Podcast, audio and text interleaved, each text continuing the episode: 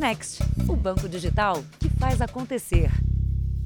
Olá, boa noite. Boa noite. Um novo depoimento pode complicar a vida do empresário investigado pela morte de dois traficantes ligados a uma facção criminosa. O documento foi conseguido com exclusividade pelo jornalismo da Record TV. O agente penitenciário David Moreira da Silva passou a noite nesta delegacia no centro de São Paulo. Ele foi transferido a pedido do advogado. Ontem, David foi ouvido pela segunda vez e o depoimento dele foi considerado revelador pela polícia. Ele é investigado ao lado dos empresários Vinícius Gritzbach e Pablo Henrique Borges pelos assassinatos de Anselmo Santa Fausta e Antônio Corona Neto em dezembro do ano passado. De acordo com a polícia, Noé Alves Chaum foi o atirador. Os detalhes do depoimento de David ligam Noé a um empresário Vinícius Gritzbach. David disse que em setembro de 2021 estava em um bar na zona leste de São Paulo, acompanhado por Noé, quando encontrou Vinícius.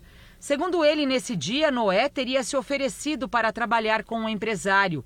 Na ocasião, eles teriam trocado números de telefone. Ainda de acordo com o depoimento, em dezembro, mês dos assassinatos, Noé contou que Vinícius havia oferecido um trabalho para ele mas não especificou o que era. O agente penitenciário afirmou ainda que depois dos homicídios viu Noé dirigindo o carro utilizado no crime e que ele ainda teria comentado: Você viu aquela fita lá do tatuapé? David disse aos policiais que, quando soube que Noé havia sido morto pela facção criminosa, decidiu fugir com a família para outro estado. O meu cliente não tem medo da verdade, ele não tem qualquer tipo de, de culpabilidade em relação a isso, nem direta e nem indiretamente. Vinícius Gritzbach também nega a participação no crime. Quando foi interrogado, ele disse que não conhecia Noé. O primeiro dele, o depoimento dele é consistente. Agora esse segundo não tem consistência absolutamente em nada. Total mentiroso. David não citou em nenhum momento o ex-patrão Pablo Henrique Borges, o investidor foi preso na semana passada em Angra dos Reis, numa ilha particular. Ele nega qualquer relação com as mortes. Os investigadores estão hoje nas ruas tentando confirmar as informações do novo depoimento de David. Amanhã à tarde, os três presos serão ouvidos juntos aqui na delegacia. O promotor do caso vai acompanhar o encontro. Veja agora outros destaques do dia. ONU faz nova reunião para discutir a ameaça global. Ucrânia prepara decreto de estado de emergência e convoca reservistas. Dólar registra mais um dia de queda e é vendido a R$ reais. Ocupação em áreas de risco em Petrópolis aumentou na última década. Brasileiro detido na Tailândia por tráfico manda mensagem para amigo no momento da prisão. E na série especial, o medicamento para animais que virou moda em festas de música eletrônica.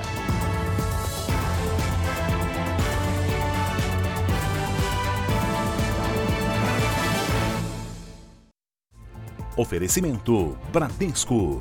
Pague do seu jeito.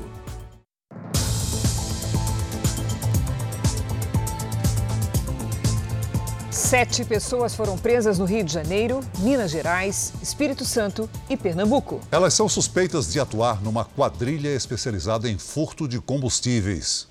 O terreno em Cariacica, no Espírito Santo, era usado como depósito pela quadrilha. De acordo com a polícia, o combustível furtado dos dutos da Petrobras no Rio de Janeiro era armazenado no local. Dois empresários que financiavam o esquema foram presos. A gente percebeu que esse grupo é um grupo organizado, é um grupo que tem é, investimento financeiro alto e a gente conseguiu pegar, por enquanto, os líderes dessa organização. Também foram presos os donos dos caminhões usados pelo grupo, os motoristas e os responsáveis por perfurarem os dutos da petroleira.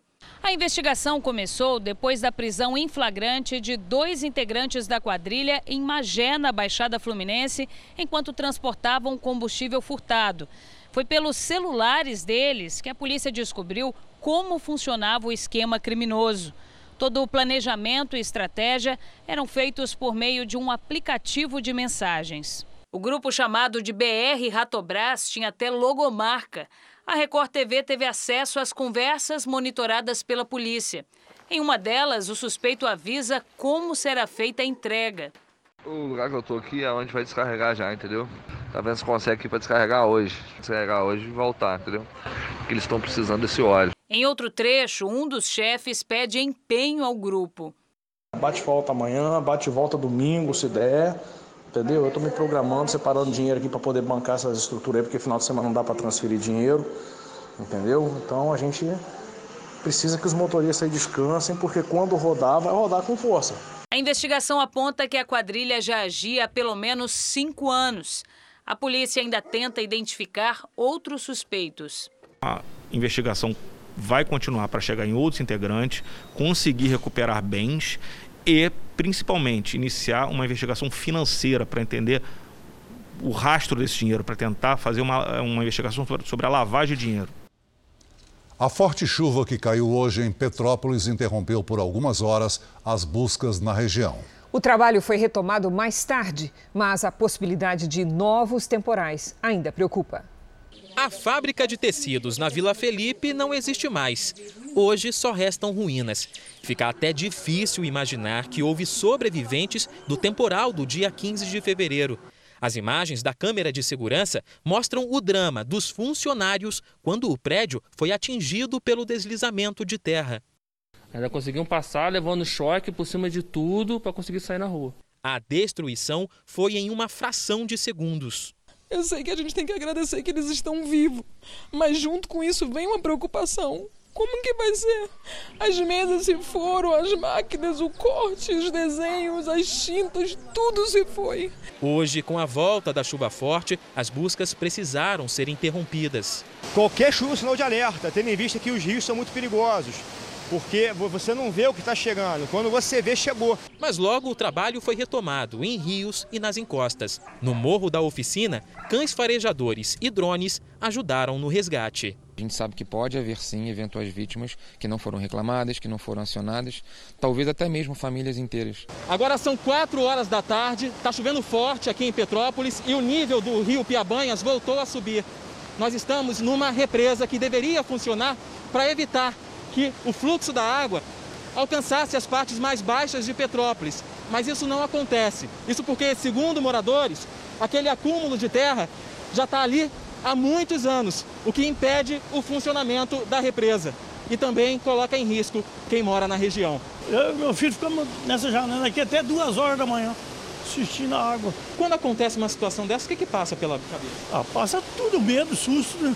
Ainda em 2010, os dados do IBGE indicavam que mais de 72 mil pessoas viviam em áreas de risco em Petrópolis, o correspondente a quase um quarto da população. Situação que só se agravou com o passar dos anos. Às vezes as pessoas falam, poxa, mas por que, que faz casa e encosta? Faz porque é onde tem para fazer. Porque eles não te dão direito a nada. E uma notícia hoje trouxe um pequeno alívio em meio a tanta tristeza. Os bombeiros resgataram com vida uma gatinha dos escombros. A gatinha foi encontrada entre restos de construção, estava coberta de lama.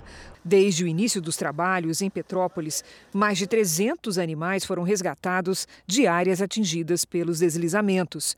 Os bichinhos estão sendo levados para lares temporários cadastrados pela prefeitura. O animal passou por uma avaliação veterinária para saber como está a saúde após todo esse tempo soterrado. Ela chegou num quadro de choque, é, principalmente por conta da desidratação que estava muito grave, grave por falta de alimentação, algumas escoriações né, e dificuldade de se, de se locomover. Provavelmente teve alguma compressão medular ou alguma lesão de, de membro. Pressionada pelos reajustes das mensalidades e dos alimentos, a prévia da inflação voltou a registrar alta em fevereiro. A volta às aulas neste ano foi um momento de alegria, mas o que não deixou muitas famílias felizes foram os reajustes das mensalidades. Na escola onde a filha do Maurício estudava, o aumento foi de 16%. Por isso, a Ana Elisa acabou trocando de colégio. eu tenho a impressão que a, a, inflação da escola é diferente da inflação que corrige o ordenado, porque a gente prevê, vai guardando dinheiro o ano inteiro para tentar pagar com esse desconto e foi uma surpresa muito grande. O aumento do custo com a educação foi o que mais pesou no índice divulgado hoje, que é uma prévia da inflação do mês. Mas a taxa também foi muito influenciada pelos preços dos alimentos. Os maiores aumentos foram da cenoura, da batata inglesa e do café. O dinheiro contado na mão da Adriana não tem sido suficiente para as compras. Não dá. Não está dando, porque a gente sai para comprar certas coisas, quando a gente vai lá, a gente traz a metade do que a gente planejou. A inflação medida pelo IPCA 15 acelerou na comparação com janeiro. Passou de 0,58% para 0,99% agora. Foi a maior alta em um mês de fevereiro desde 2016.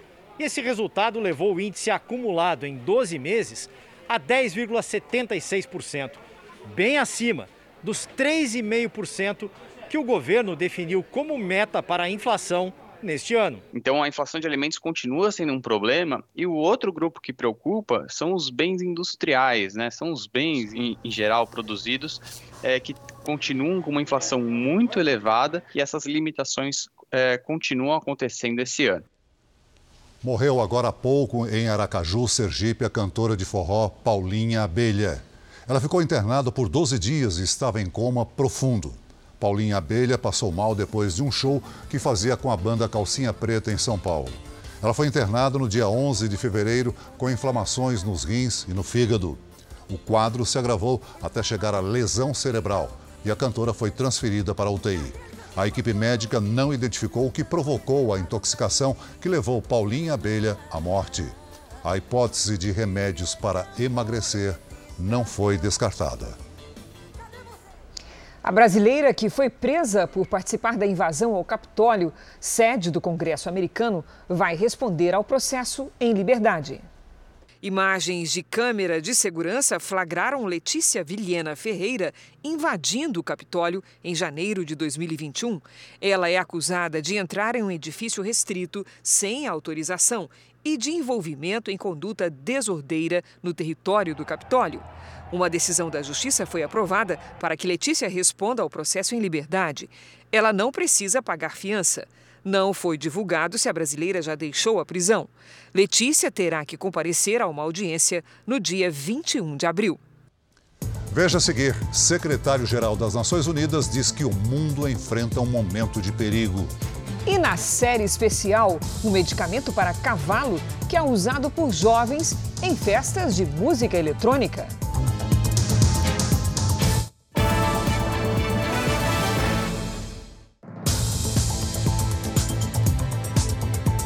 Vamos agora ao noticiário sobre os conflitos no leste europeu. Uma eventual guerra na região pode abalar profundamente a economia mundial. Mas como isso afeta a nossa vida? O bolso dos brasileiros, que já enfrenta inflação alta, também não escaparia dos reflexos da crise. Rússia e Ucrânia são dois dos maiores exportadores de trigo do mundo. 29% de todo o produto exportado no mercado global sai desses países. Grande parte aqui da Europa depende do trigo, centeio e cevada, produzidos pelos dois países. A colheita ainda demora alguns meses, mas, segundo especialistas, um conflito a longo prazo pode afetar diretamente o bolso do europeu, com aumento principalmente de produtos como massas e pães. A Alemanha seria a nação mais afetada, já que também depende do gás natural da Rússia. Uma escassez do combustível levaria as fábricas a reduzirem a produção. Vladimir Putin afirma que o fornecimento de gás não será interrompido. O consultor financeiro Ricardo Hirak explica que a Rússia tem interesse em manter a venda. E a Rússia precisa observar com cuidado os caminhos que ela está tomando. Claro, ela tem interesse no território ucraniano, mas ao mesmo tempo tem interesse na venda do gás que eles produzem, né? É, então vai ser algo muito cuidadoso e a gente vai ver movimentos sempre pensando dois, três passos à frente. Essa instabilidade pode afetar também o bolso do brasileiro. Ricardo lembra que a Rússia é uma grande produtora de petróleo e a chance de uma guerra já fez o preço do combustível aumentar no mundo todo. Se gente tiver uma subida do barril que está por volta hoje de 120 dólares, se ele continuar subindo, rapidamente esse valor vai chegar aos postos de combustível. Uma vez que a gente vê o combustível subir, isso se espalha rapidamente por toda a economia do Brasil. Nos últimos dias, como você vem acompanhando aqui no Jornal da Record, a Rússia enviou pelo menos 150 mil soldados para as regiões que fazem fronteira com a Ucrânia, como a gente pode ver aqui no mapa. Também mandou tropas para a península da Crimeia, que a Rússia anexou ao seu território em 2014. Militares russos também foram enviados para Belarus país que é aliado a Moscou. E agora a Rússia pretende mandar tropas e tanques para os territórios de Lugansk e Donetsk. São duas regiões ao leste da Ucrânia onde boa parte da população é de separatistas, isto é, pessoas que não reconhecem o governo central ucraniano. Essa área destacada é controlada por eles. Nesta semana, essas regiões foram reconhecidas como independentes pelo presidente russo Vladimir Putin e pelo parlamento do país. O governo russo batizou o envio das tropas a estas áreas como Operação de Paz. A Ucrânia e aliados no Ocidente consideram a iniciativa uma afronta à soberania dos ucranianos. E a Assembleia Geral da ONU fez hoje nova reunião de emergência. O secretário-geral, Antônio Guterres, afirmou que a crise entre Rússia e Ucrânia é a mais grave nos últimos anos. Para Guterres, o mundo enfrenta um momento de perigo. O secretário-geral das Nações Unidas também afirmou que a decisão da Rússia de reconhecer a independência de duas regiões separatistas no leste da Ucrânia viola a integridade territorial ucraniana. O embaixador russo na ONU rebateu as críticas e disse que os moradores dessas regiões não reconheciam o poder central da Ucrânia. Além disso, disse que a Rússia não quer causar um confronto. O ministro das Relações Exteriores da Ucrânia pediu que a ONU tome medidas concretas e rápidas para impedir uma guerra na região. A Ucrânia decretou estado de emergência, convocou reservistas e orienta cidadãos a deixarem a Rússia. O exército ucraniano informou que recolheu hoje 166 equipamentos militares russos do campo de batalha, entre tanques, armas de artilharia e munição. Só hoje foram 59 ataques. Na capital, Kiev, a polícia recebeu um alarme falso de bomba no prédio do parlamento ucraniano. Ao mesmo tempo, os sites de vários ministérios do país sofreram ataques cibernéticos, entre eles o Ministério da Defesa das Relações Exteriores e o Serviço de Segurança Ucraniano. O presidente norte-americano Joe Biden informou ao presidente ucraniano Volodymyr Zelensky que a Rússia deve invadir a Ucrânia em 48 horas. 80% das tropas russas estariam nas fronteiras. Hoje, nossos enviados especiais à Ucrânia conversaram com os ucranianos e com aqueles que chamam de refugiado interno, que visitou uma ilha fantasma destruída pelos bombardeios. Veja na reportagem. Homens do exército ucraniano abordam nossa equipe para identificação. A gente já passou por dois postos de checagem do exército ucraniano. A gente está se aproximando agora da zona de conflito. É um local muito perigoso. Os militares pediram para a gente não sair do carro ainda, tomar bastante cuidado, porque as tropas russas ficam nessa, nessa direção aqui, a cerca de um quilômetro. Então, um ataque a tiros ou um ataque a bombas pode chegar aqui onde nós estamos. Casas, escolas, hotéis destruídos pelos bombardeios. Começou uma troca de tiros aqui, está bem distante ainda, mas a gente consegue ouvir. A gente desceu do carro para mostrar a situação de um colégio que está abandonado. Isso aqui antes tinha funcionários, professores, alunos, mas por conta dos ataques e da guerra aqui na zona de conflito, todo mundo teve que deixar a região e o prédio ficou abandonado.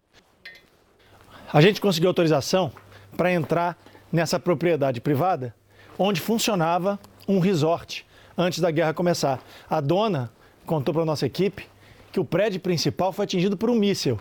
Olha a situação em que o prédio ficou.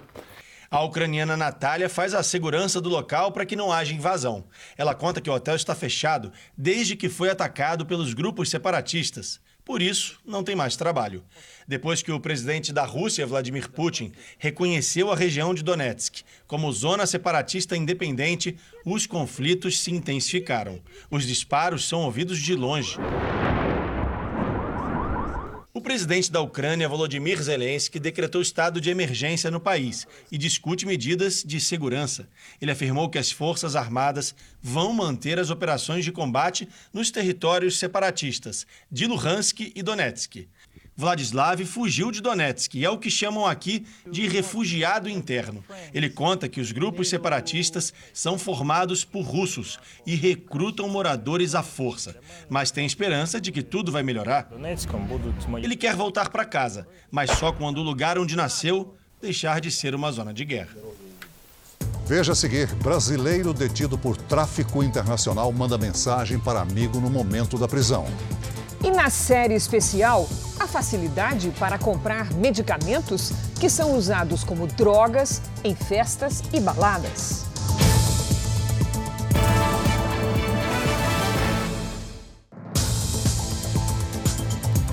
A Agência Nacional de Vigilância Sanitária aprovou hoje o primeiro medicamento para tratamento avançado de câncer no sangue. Nós vamos a Brasília falar com o, repórter Alessandro Saturno. Boa noite, Alessandro.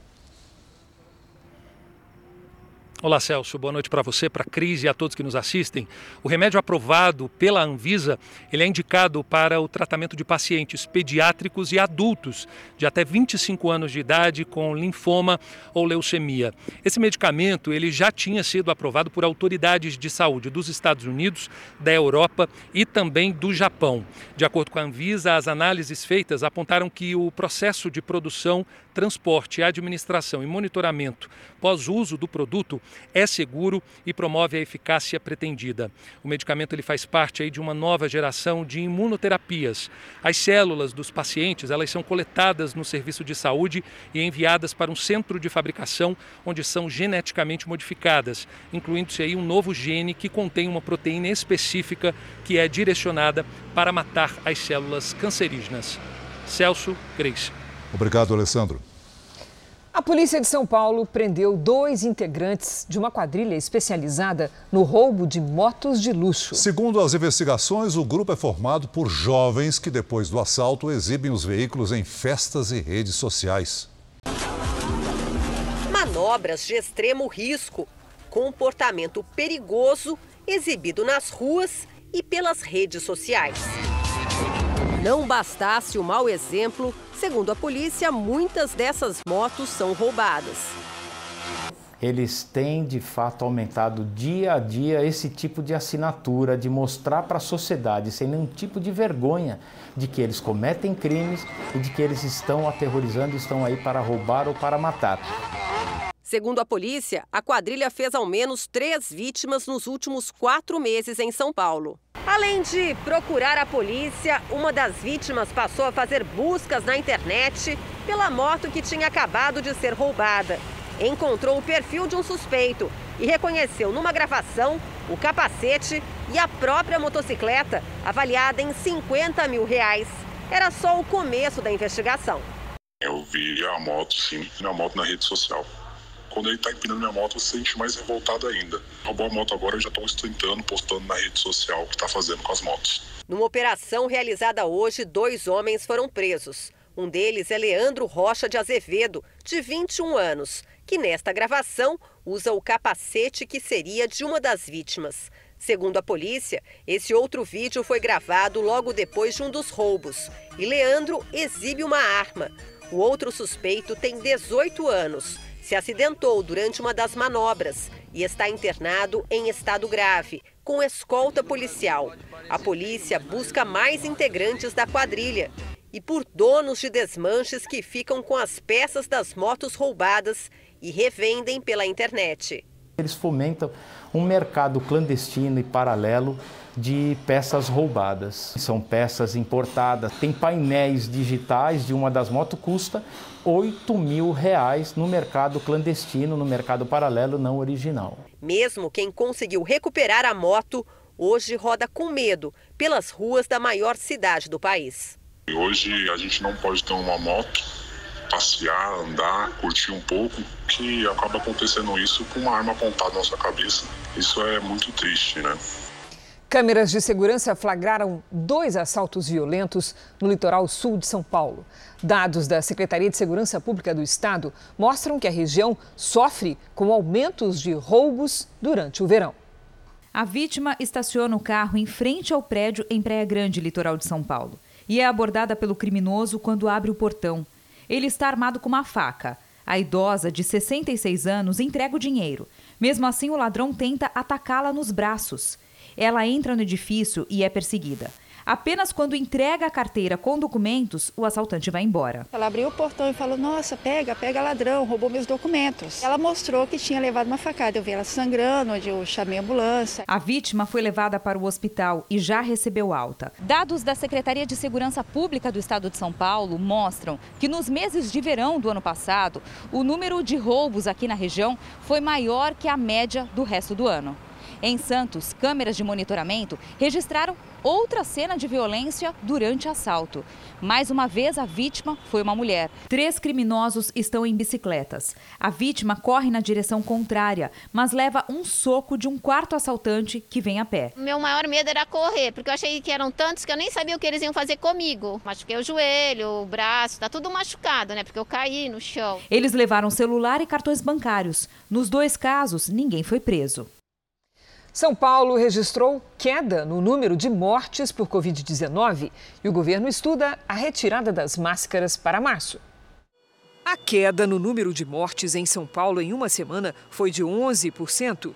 Desde o início da vacinação, mais de 90 milhões de doses foram aplicadas no estado. 65% das crianças entre 5 e 11 anos já foram vacinadas. O Comitê Científico de Combate à Covid-19 estuda a retirada das máscaras em locais abertos para março, mas a definição da data depende de que esses números continuem em queda. O governo do estado ainda orientou as prefeituras para que não façam festa de carnaval. Um estudo revela por que crianças transmitem menos o coronavírus. O resultado foi obtido após a análise de três situações: cantando, falando e apenas respirando. De acordo com os cientistas, as crianças produzem quatro vezes menos partículas do vírus do que adultos. A pesquisa foi publicada hoje numa revista científica. A quantidade de cigarros eletrônicos apreendida nos últimos tempos preocupa as autoridades. Subiu 10 vezes em apenas dois anos. Isso demonstra que esse tipo de produto, que tem a venda proibida no país, está sendo cada vez mais comercializado por aqui. Um dos principais alvos dos contrabandistas são os jovens. O produto é facilmente encontrado em tendas de vendedores ambulantes. 120. Esse aqui você consegue fazer por Esse faz 365. Boa parte dos cigarros eletrônicos vendidos no Brasil são produzidos na China e entram no país ilegalmente pela fronteira com o Paraguai. Todos estes carros no pátio da Receita Federal, em Goiás, estão lacrados. Dentro deles estão cigarros eletrônicos. Tudo apreendido apenas neste ano. Como Goiás é um estado centralizado uma posição geográfica muito interessante. Nós temos aqui os principais corredores de transporte que dão acesso ao norte, nordeste e sul do país. No Brasil, a Agência Nacional de Vigilância Sanitária, a Anvisa, não liberou o uso do cigarro eletrônico. Por isso, a comercialização no país é ilegal e qualquer produto vendido por aqui é considerado contrabando. O número de apreensões feitas pela Receita Federal multiplicou mais de 10 vezes em apenas dois anos. Os contrabandistas também usam grandes transportadoras para entrar com o produto no Brasil. Utilizando notas fiscais frias, mas a Receita Federal e a Polícia Rodoviária Federal estão atuando cada vez mais né, de forma mais dura para combater esse tipo de ilícito. O cigarro eletrônico tem uma bateria interna e funciona por meio do aquecimento do líquido que vai dentro, no dispositivo.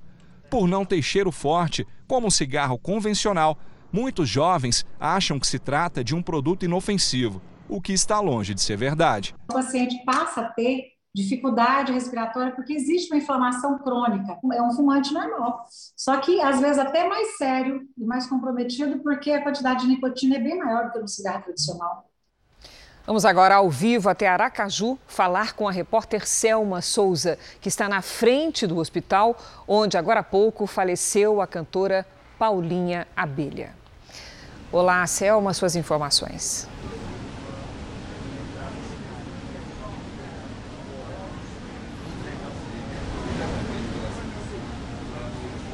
Olá, Celso. Olá, Cris. Ainda não temos informações sobre velório e sepultamento da cantora. Paulinha Abelha, ela estava internada em coma há 12 dias. A cantora passou mal depois de realizar uma turnê em São Paulo. No último dia 11, ela deu entrada com um quadro de infecção generalizada nos rins e também no fígado. Ah, nas últimas, o quadro se agravou até chegar a uma lesão cerebral e a cantora foi transferida para a UTI. A equipe médica não identificou o que provocou a intoxicação, mas a hipótese do uso de remédios para emagrecer não foi descartada.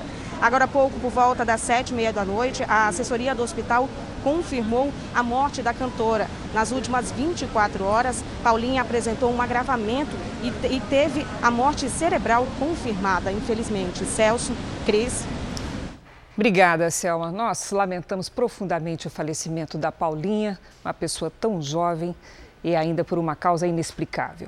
Nossa solidariedade aos fãs e aos familiares. Internado há quatro dias, o ex-deputado federal Paulo Maluf segue sem previsão de alta.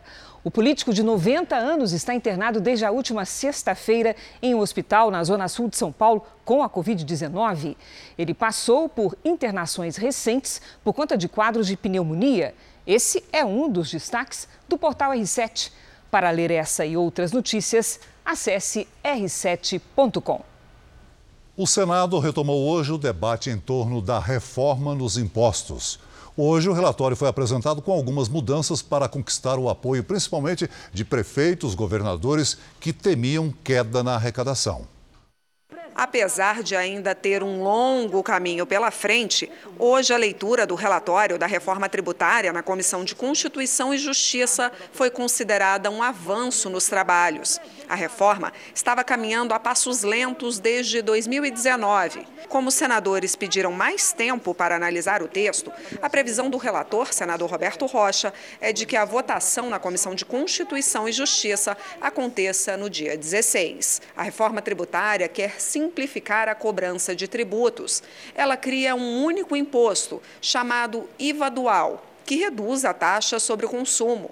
Pela proposta, o IVA será subdividido em Contribuição Social sobre Bens e Serviços, a CBS, que unifica PIS e COFINS num mesmo imposto e será cobrado pela União, e o Imposto sobre Bens e Serviços, IBS, que une ICMS e ISS e será cobrado por estados e municípios. O relator fez algumas alterações para que houvesse menos resistência às mudanças, principalmente de governadores e prefeitos. Ele ampliou de 20 para 40 anos o período para que os estados e municípios façam a transição para o IBS. Também permitiu que os combustíveis possam ser tributados de forma diferente de outros produtos. As mudanças receberam apoio da Confederação Nacional de Municípios. A grande maioria dos brasileiros, quando recebe algum dinheiro, vai tudo para o consumo. E tem produtos e serviços que são mais fáceis de você transferir para o preço, porque afinal não é a empresa que paga imposto, quem paga imposto é o contribuinte. E quais são esses produtos e serviços que são mais fáceis de transferir para o preço? Energia, telecomunicações e petróleo. Se for aprovado na Comissão de Constituição e Justiça, a reforma tributária segue para votação em plenário. A expectativa por aqui é que o texto até pode ser aprovado no Senado, mas será preciso costurar um acordo para passar na Câmara. Em ano de eleição, há pouco tempo para conseguir convencer 308 deputados a votarem a favor. O governo lançou hoje a nova carteira de identidade. Essa versão do RG vai unificar os dados pessoais dos brasileiros em um único documento. Durante cerimônia no Palácio do Planalto, o presidente Jair Bolsonaro voltou a criticar ministros do Supremo Tribunal Federal. O dia foi de eventos no Palácio do Planalto. O governo lançou a nova carteira de identidade nacional. O número será igual ao do CPF. O documento passará a ser adotado como padrão de identificação em todo o país até março do ano que vem. A nova carteira será gratuita e continuará sendo emitida pelas secretarias de segurança pública dos estados. O RG antigo continuará válido por até 10 anos. Durante o evento, o presidente Jair Bolsonaro voltou a criticar alguns ministros do Supremo Tribunal Federal. Disse que o Poder Executivo tem resistido a decisões arbitrárias. Mesmo sem citar nomes, Bolsonaro costuma criticar com frequência os ministros Luiz Roberto Barroso e Alexandre de Moraes, do STF. Duas ou três pessoas no Brasil passam a valer mais que todos nós juntos, mais que a Câmara, mais que o Senado, mais que o Executivo, mais que os outros órgãos do Judiciário, mais que o TCU, mais que o STJ. Nós vamos ceder para dois ou três e relativizar a nossa liberdade. Não é que nós vamos resistir, nós não vamos perder essa guerra. E a alma da democracia está no voto. O seu João, a dona Maria, tem o direito de saber se o teu voto foi contado. Bolsonaro ainda afirmou que quer paz e liberdade. De nada vale a nossa vida se nós não tivermos a liberdade de ir e vir de opinar, de falar, de questionar, de duvidar, de criticar. Porque certas coisas no Brasil você não pode falar nada. O dólar comercial fechou o dia em queda mais uma vez e foi vendido a R$ 5,00. A baixa foi de 0,95%. Este é o menor valor da moeda americana desde o dia 30 de junho. Entre os motivos da desvalorização estão a entrada de investidores estrangeiros no país e a alta nos preços das matérias-primas, que vem fortalecendo o real perante o dólar. O ministro do Supremo Tribunal Federal, André Mendonça, votou hoje para reduzir o valor dos recursos previstos pelo Congresso Nacional para financiar as eleições desse ano. Relator de uma ação movida pelo Partido Novo, Mendonça se posicionou contra os quase 5 bilhões de reais definidos pelos parlamentares. Segundo o ministro, o valor deve corresponder ao que foi destinado nas eleições de 2020, cerca de 2 bilhões de reais. O julgamento será retomado amanhã, com o voto dos outros ministros. O Jornal da Record faz uma pausa de 30 segundos.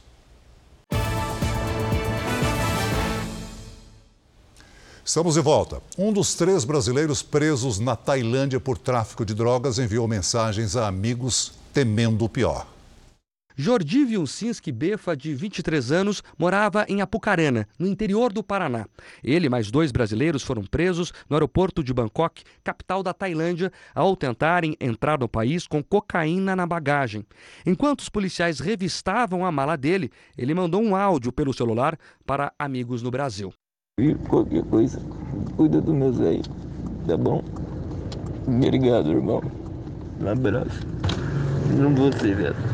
Jordi trabalhava em uma fábrica de roupas e pediu demissão três dias antes da viagem. A família não sabia que ele iria para a Tailândia. Nas mensagens, o brasileiro também pediu que o amigo cuidasse da mãe dele. O advogado de Jordi Befa no Brasil ainda não conseguiu falar com o cliente que está em quarentena uma medida preventiva por causa da Covid. A lei na Tailândia contra o tráfico de drogas é pesada e prevê até pena de morte, mas a defesa acredita em uma punição mais branda. Considerando o perfil do Jordi, considerando a quantidade de droga e o tipo de droga, nós não é, vemos no horizonte a possibilidade de pena de morte. Também não vemos no horizonte a possibilidade de uma prisão perpétua. Além de Jordi, também estão presos a mineira Mariellen e um outro homem, ainda não identificado. Juntos, os três estavam com 15,5 kg de cocaína. O Ministério de Relações Exteriores do Brasil encaminhou um e-mail para a família de Jordi, informando que o presídio apresenta condições adequadas de acordo com o padrão do país e que vai avisar aos familiares assim que for autorizada a comunicação com o brasileiro. O governo americano testa robôs parecido com, parecidos com cães para monitorar as fronteiras do país. É, a máquina pode identificar pessoas pelo calor do corpo e por reconhecimento facial. Os robôs, que parecem cachorros, já estão em teste nas fronteiras dos Estados Unidos com o México. As máquinas são equipadas com câmeras e sensores capazes de rastrear quilômetros de deserto.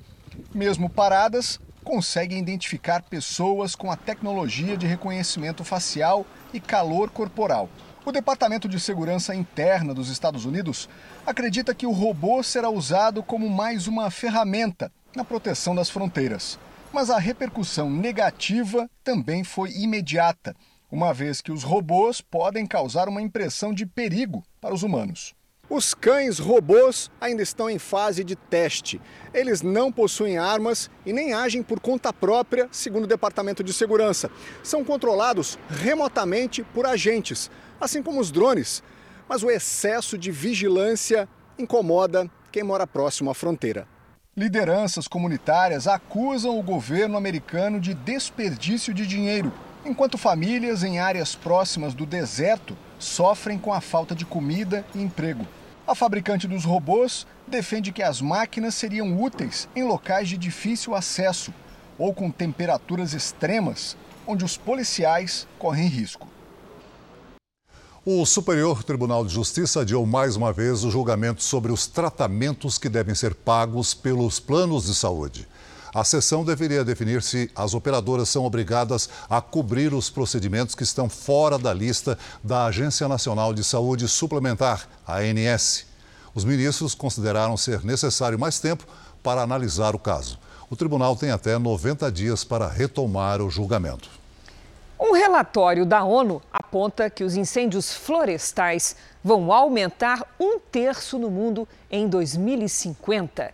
E diz ainda que os casos podem se tornar mais comuns em áreas como o estado americano da Califórnia, regiões da Austrália, além da Sibéria, na Rússia.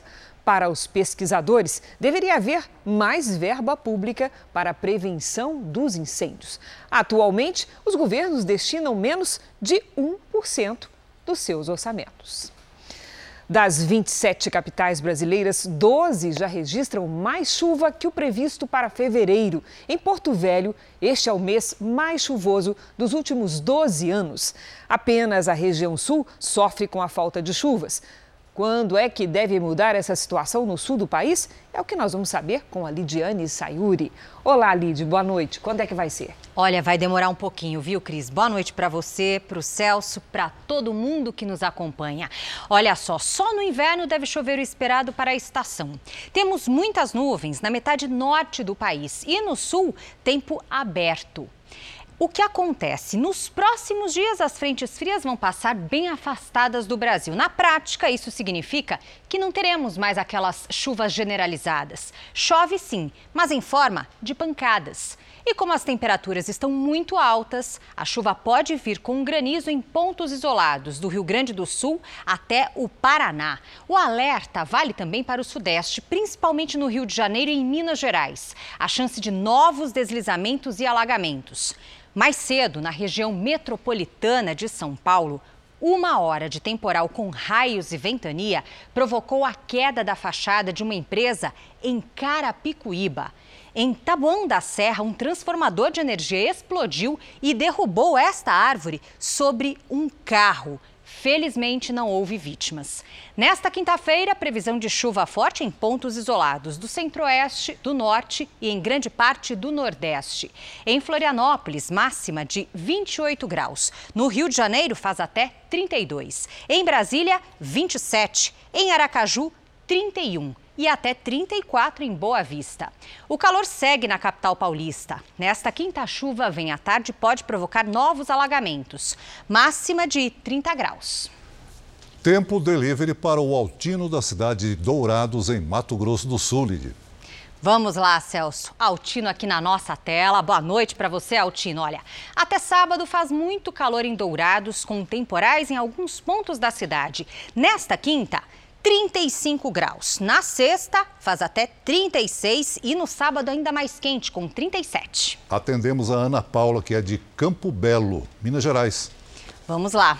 Ana Paula, os próximos dias começam ensolarados e aí à tarde vem chuva forte com risco de transtornos. Nesta quinta, faz 31 graus. Na sexta e no sábado, até 30. Faça como eles e participe também aqui do nosso Tempo Delivery pelas redes sociais. Basta mandar uma mensagem com a hashtag você no JR.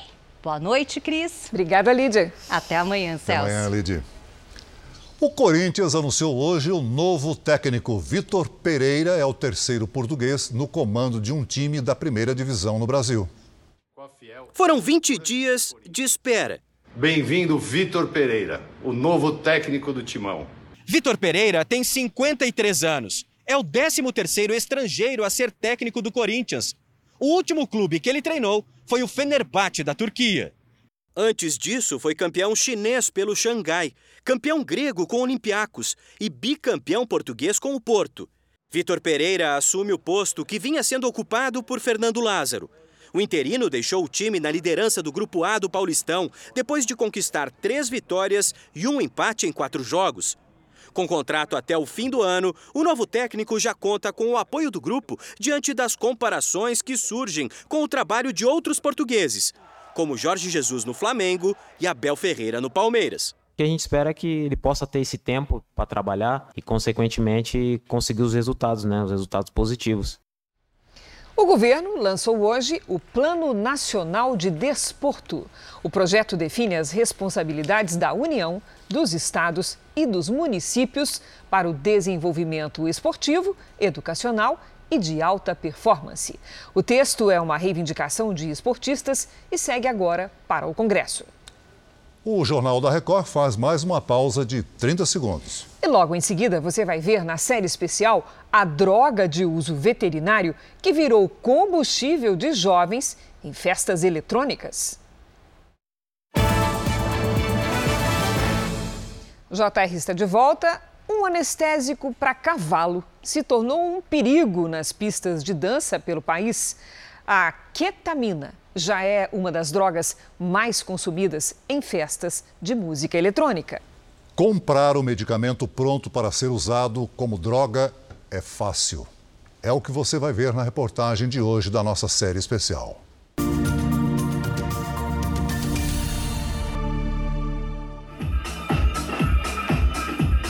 A balada começa tarde, só termina pela manhã.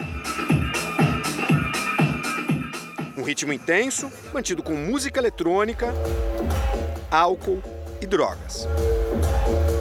Nesse meio, hoje, uma das mais consumidas é a ketamina, a Kei, como é chamada pelos usuários. Nesta casa noturna em São Paulo, os banheiros são território livre. Os repórteres do Núcleo de Jornalismo Investigativo tentam comprar a droga com o traficante. Conseguem com muita facilidade.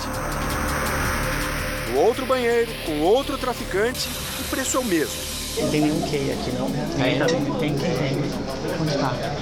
Um é 30 e dois é 50. O vendedor só demora um pouco mais para encontrar a droga. Calma aí, quero que eu acho.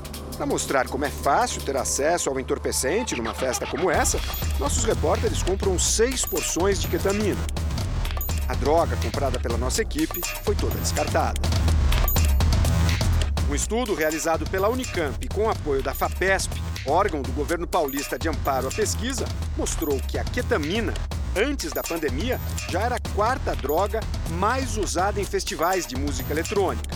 À frente, inclusive, de substâncias muito difundidas, como o LSD e a cocaína. Embora seja mais comum nas festas de música eletrônica, a ketamina vem ganhando espaço em outros ambientes, um movimento que já é percebido nas clínicas de recuperação para dependentes químicos. O ator Evandro Santo experimentou ketamina em 2002. Doze anos depois, veio a primeira internação. Ninguém sabia o que era. Na clínica, a primeira clínica que eu, que eu me internei não sabia. O que era? Que era ketamina. O que, que, que esse moleque está tomando?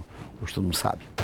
Quase todo dependente químico usa drogas variadas, mas tem uma preferida. A de Evandro era Kei. O pessoal já me via falar, quer Kei? Já não, não me ofereceu outra droga, quer Kei? Evandro chegou, quer Kei?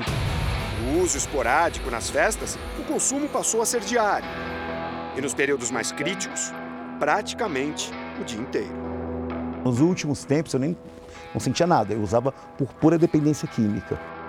A ketamina foi criada nos Estados Unidos com fins medicinais na década de 1960. A substância continua sendo muito utilizada nos centros cirúrgicos dos hospitais e também no mercado de medicamentos veterinários. É um anestésico poderoso aplicado principalmente no tratamento de cavalos. Eu mesmo sou uma pessoa que eu cheguei a perder dois amigos por conta de uso de fármaco de anestésico, né? Não só ketamina, como outros também. Morreram. Morreram. No início do mês, na Argentina, pelo menos 24 pessoas morreram e cerca de 200 procuraram atendimento médico depois de consumirem cocaína misturada com carfentanil, um medicamento usado para anestesiar elefantes. A ketamina, consumida nas festas, é um remédio de venda controlada. Os lucros no mercado clandestino são altos.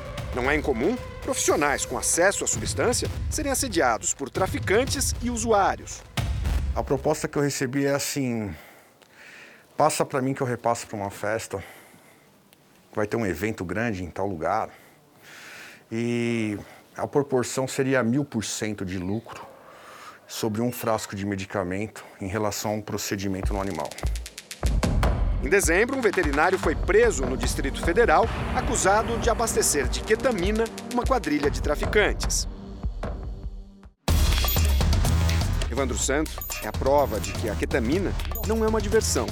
Nos tempos de dependência, ele coleciona um AVC e dois princípios de overdose. Tá. Eu não quero ter limite, eu não quero parar com aquela sensação. Aí que tem um risco, por exemplo, da overdose. Na hora que você toma a ketamina, você já perdeu a noção da realidade, você já, já está em despersonalização, você já perdeu a noção de memória, né? Claro que você perdeu a noção da quantidade de uso. Então, na hora que você perde a noção da quantidade de uso, você pode morrer por overdose. Já faz 10 meses que Evandro não usa drogas. Depois da quinta internação, ele espera estar livre da ketamina, mas sabe que a dependência química é uma doença crônica e manter a abstinência é uma luta diária. E você acha que nunca mais vai usar? Só por hoje não. Não cabe na minha agenda, cara. A vida é divertida. E a droga te castra. O cara não sabe se ele chegou na menina porque ele estava bêbado ou porque ele é corajoso. O cara não sabe se foi bem no Enem porque é inteligente ou porque cheirou. E aí, que vida é essa que eu não sei quem eu sou? Jornal da Record de hoje termina aqui. À meia-noite e meia tem mais Jornal da Record. Fique agora com a Bíblia. Episódio de hoje: O Bezerro de Ouro. Até amanhã. Boa noite.